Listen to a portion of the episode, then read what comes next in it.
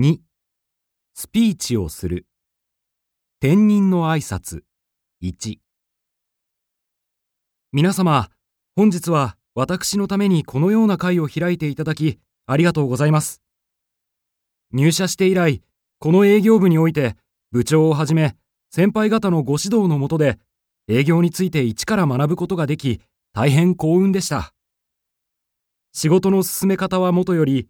取引先との付き合い方など本当に様々なことを教えていただき心から感謝いたしております。特に部長の人は失敗から学ぶものだという言葉は忘れられません。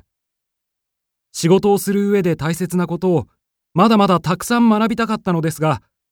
この度大阪支社勤務を命じられ残念ながらこの職場を離れることになりました。